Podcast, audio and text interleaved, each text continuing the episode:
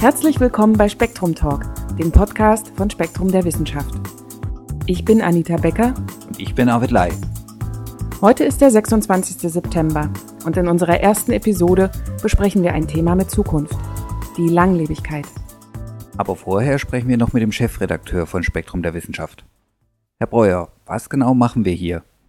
Ja, ich glaube, dass wir auch bei Spektrum der Wissenschaft ein neues Medium erschließen. Wir greifen die Themen auf, die im Heft äh, erscheinen und bringen sie Ihnen auf eine Weise nahe, in der Sie auch nicht das Heft bei sich haben müssen. Sie können das unterwegs nutzen, Sie können das auf Ihren iPod laden, Sie können das an Ihrem Computer äh, sich anhören und zwar einmal die Themen selbst, die wir in jedem Heft haben, aber wir sprechen mit den Autoren, wir kommentieren auch äh, die, diese Themen und ich glaube, wir äh, haben damit eine Möglichkeit, auch aktueller und schneller im Kontakt mit Ihnen auf diese Themen einzugehen. Denn Wissenschaft ist nicht nur eine Verkündigung ewiger Wahrheiten im Monatstakt, sondern sie reagiert heute kurzfristiger. Äh, die Wissenschaft greift fast jeden Tag in unser Leben ein und dieses bewusst zu machen und Ihre Kommentare da aufzunehmen und unsere Sicht der Dinge Ihnen zu berichten. Äh, das ist das Ziel dieses Podcasts und ich denke, wir treten hier auf eine ganz neue Weise mit Ihnen in Beziehung, die den Medien, die heute zur Verfügung stehen, gerecht werden. Dies ist die erste Sendung dieser Art und es beginnt mit Langlebigkeit, wie Sie gleich hören werden. Und dazu wünsche ich Ihnen viel Vergnügen und hoffentlich nutzen Sie dieses neue Medium das wir hier veranstalten. Wenn Ihnen also gefällt, was Sie hier hören, können Sie das künftig regelmäßig tun, immer mit wechselnden und spannenden Themen. Heute erwarten Sie neben einigen aktuellen Wissenschaftsmeldungen aus der Redaktion von Spektrum Direkt auch einige aus der Zeit vor 50 und 100 Jahren. Doch als erstes beschäftigen wir uns mit dem langen Leben. Der Mensch mag nicht sterben, und das gilt für seinen Geist genauso wie für seine Zellen. Über ausgefeilte Reparaturprogramme und mit viel Energie stemmen sie sich gegen Abnutzung, Alter und Tod. Vergebens, der Zahn der Zeit fordert letztlich seinen Tribut. Zwar werden Ausfallserscheinungen über Jahre hinweg repariert, aber sobald es mit der Fortpflanzungsfähigkeit vorbei ist, lassen auch die Reparatursysteme deutlich in ihrer Aktivität nach. Der Moor hat seine evolutionäre Schuldigkeit getan.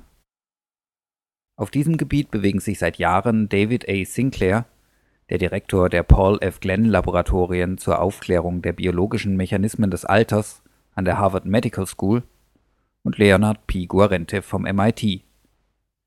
In ihrem Artikel Schlüssel zur Langlebigkeit im Oktoberheft von Spektrum der Wissenschaft beschreiben sie, dass das so nicht bleiben muss.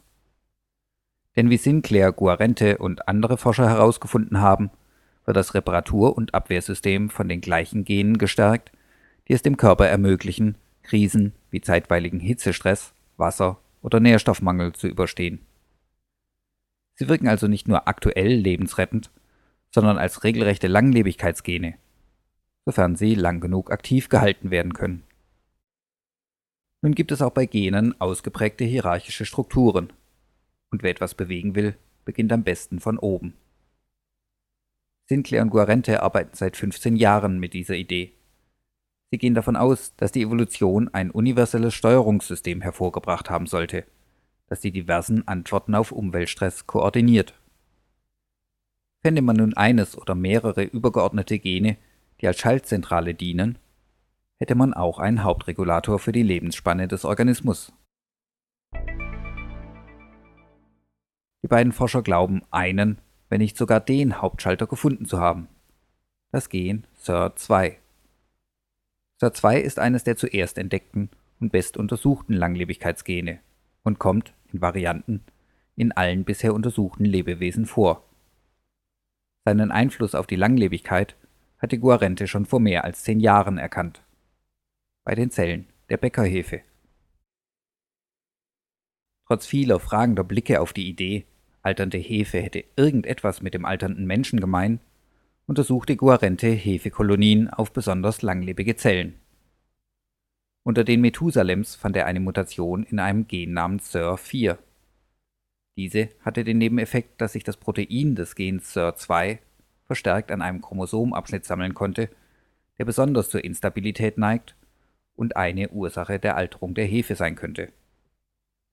Eine höhere Produktionskapazität für dieses Enzym sollte einen ähnlichen Effekt haben. So der Gedanke. Und tatsächlich führte ein zusätzliches Exemplar des SIR2-Gens zu einer Verlängerung der Lebensspanne einer Hefezelle um etwa ein Drittel. Überraschenderweise funktioniert dieser Trick auch bei Fadenwürmern. Sogar noch besser als bei der Hefe.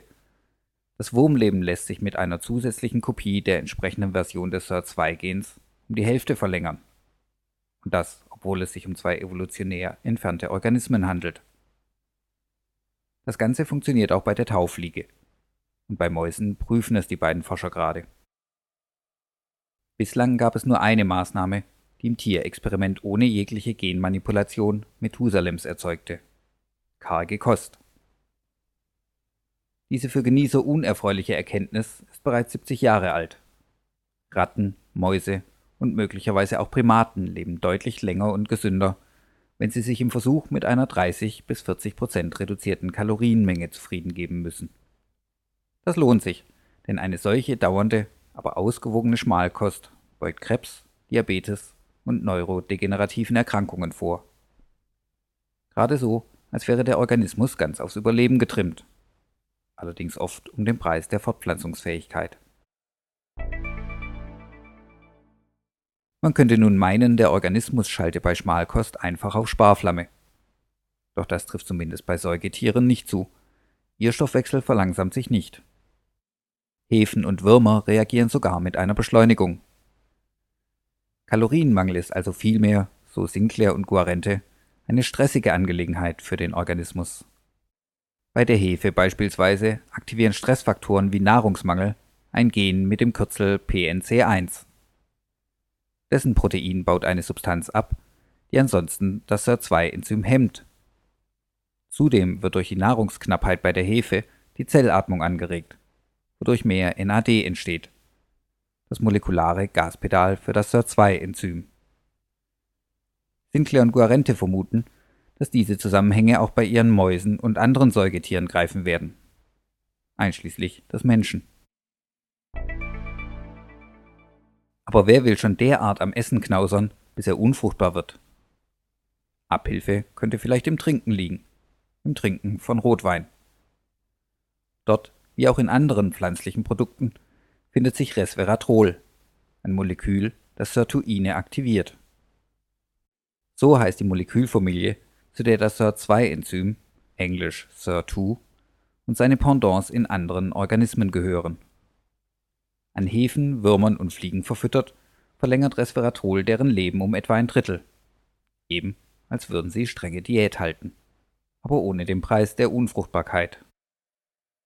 Dem SIRT2-Gen in der Hefe entspricht bei Säugetieren das Gen SIRT1. Das zugehörige Enzym ist aber, nicht überraschend, in viel komplexere Signalwege eingebunden. Sollte diese Genfamilie tatsächlich der Hauptschalter eines Systems sein, das unter Umweltstress Alterungsprozessen entgegensteuert, so agieren sie möglicherweise wie der Dirigent eines Orchesters, das sich aus hormonellen Netzwerken, intrazellulären Steuerungsproteinen und verschiedenen Genen zusammensetzt. Wie kommen die beiden Forscher zu diesem Schluss? Nun, bei hoher Aktivität lässt das SIRT1-Enzym beispielsweise bestimmte Zellen von Mäusen und Ratten noch Stress überleben, der ansonsten das zelleigene Selbstmordprogramm eingeleitet hätte. Und nicht nur das. Das Enzym könnte den Indizien zufolge die Ernährungssituation registrieren und festlegen, wie viel Fett im Körper noch gespeichert wird. Und damit auch, welches Hormonmuster die Fettzellen erzeugen. Ein Muster, das Knappheit signalisiert, würde Abwehrmechanismen der Körperzellen aktivieren. Und dieser Effekt würde wiederum bestimmen, wie schnell ein Organismus altert.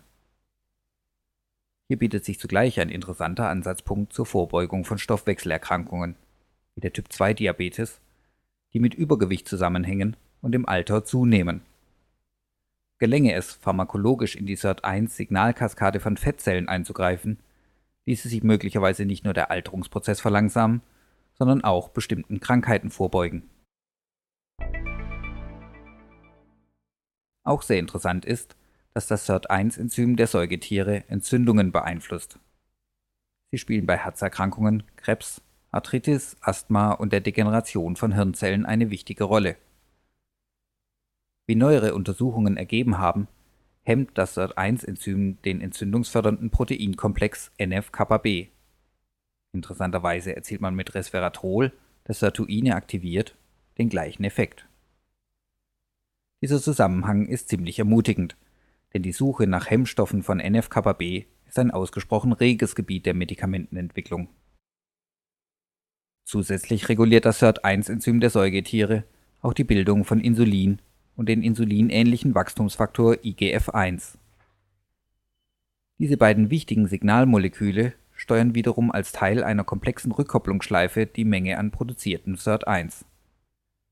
Diese Zusammenhänge sind äußerst aufschlussreich, denn über sie ließe sich erklären, wie die SIRT1-Aktivität eines Gewebes anderen Zellen im Körper übermittelt werden könnte.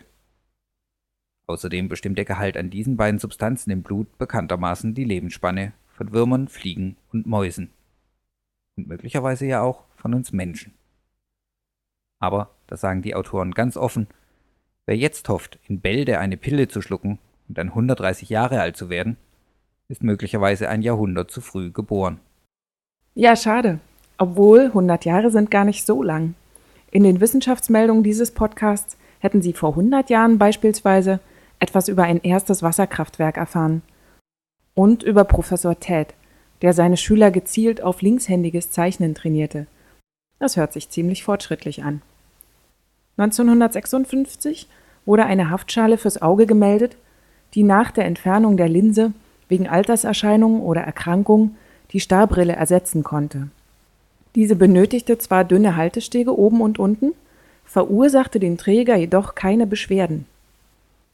Daneben konnte der Konsument über einen Katalysetest feststellen, ob seine Haferflocken frisch oder einer Hitzebehandlung unterzogen worden waren.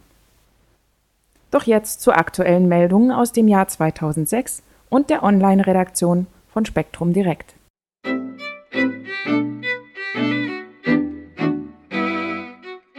Täglich berichtet die Redaktion von Spektrum Direkt aus der Wissenschaft. Bislang mit über 16.000 Online-Artikeln. Bei Spektrum Talk hören Sie künftig eine aktuelle Auswahl. Zum Beispiel El Niño kehrt zurück. Ein rascher und unvorhergesehener Temperaturanstieg um 1 Grad Celsius im äquatorialen Pazifik kündigt wohl einen neuerlichen El Niño an. Die Erwärmung des Ozeans hat bereits jetzt spürbare Auswirkungen auf das Wettergeschehen Südostasiens mit unterdurchschnittlichen Niederschlägen in Indonesien, Malaysia und auf den Philippinen. Zudem reduziert sie die Hurrikanaktivität in der Karibik und im Atlantik. Der Pazifik erwärmte sich innerhalb von nur ein bis zwei Wochen, was vorherige Prognosen eines allenfalls schwach ausgeprägten El Niños über den Haufen warf. Die entsprechenden klimatischen und ozeanischen Bedingungen werden noch bis ins Jahr 2007 anhalten und Teilen der Vereinigten Staaten und Kanadas einen milderen Winter bescheren. Da sich gleichzeitig verstärkt Scherwinde über der Karibik bilden, könnte die Wirbelsturmsaison 2006 auch weiterhin ruhiger als vorhergesagt verlaufen und früher enden als letztes Jahr. El Niño stand ursprünglich nur für die jährliche weihnachtliche Erwärmung des Ostpazifiks vor Perus Küste, wo gewöhnlich kaltes Tiefenwasser aufsteigt. Alle drei bis sieben Jahre fällt dieser Temperaturanstieg deutlicher und längerfristiger aus, was weltweit Wetterkapriolen auslöst und etwa der peruanischen Küstenwüste ergiebige Niederschläge beschert, während die südostasiatischen Regenwälder unter Trockenheit leiden und feueranfällig werden. Neuer Planet verblüfft Astronomen. Wissenschaftler haben einen neuen Planeten mit 1,38-fachem Radius des Jupiter entdeckt, der jedoch nur die Hälfte von dessen Masse in sich vereint. Gängigen Theorien zur Planetenentstehung zufolge ist er damit um ein Viertel zu groß und hätte auch nur ein Viertel der Dichte von Wasser, berichten Gaspar Barkos vom Harvard Smithsonian Center for Astrophysics und seine Kollegen.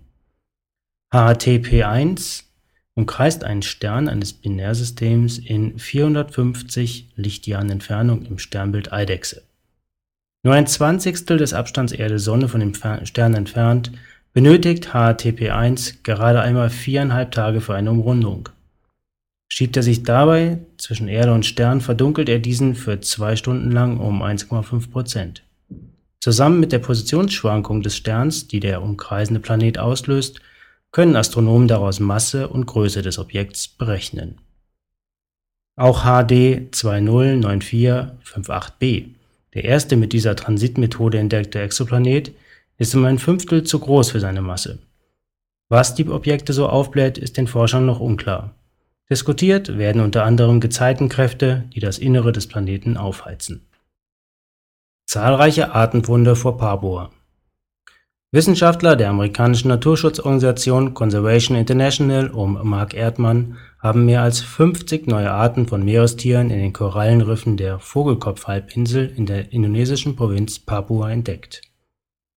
Unter den 24 bislang unbekannten Fischarten befinden sich unter anderem zwei neue Haispezies, die wegen ihrer charakteristischen Hautfärbung als Epaulettenhaie bezeichnet werden und nur bei Gefahr schwimmen, ansonsten bevorzugen sie es auf ihren Flossen über den Meeresgrund zu watscheln. Die ohnehin diverse Korallenfauna der Riffe wird um weitere 20 Arten bereichert, sodass aus der Region nun deutlich mehr als 600 Spezies bekannt sind. Die Forscher konnten allerdings trotz der relativen Abgeschiedenheit der Region erste Spuren menschlichen Einflusses nachweisen. Sie fürchten nun, dass die Riffe wegen ihrer teils sehr spektakulären Neufunde zum Jagdgebiet für Zoofischhändler werden die es auf die bunten Korallenfische abgesehen haben und ihnen teilweise mit hochgiftigem Cyanid nachstellen. Zudem planen indonesische Behörden eine Ausweitung der Fischerei in der Region. Weitere negative Einflüsse drohen durch Abholzung auf dem angrenzenden Festland. Dadurch ins Meer eingetragene Sedimente könnten die empfindlichen Korallen ersticken. Immerhin plant die Regierung eine Ausweitung ihrer Meeresschutzgebiete, die gegenwärtig nur 11 Prozent der Küstengewässer einnehmen.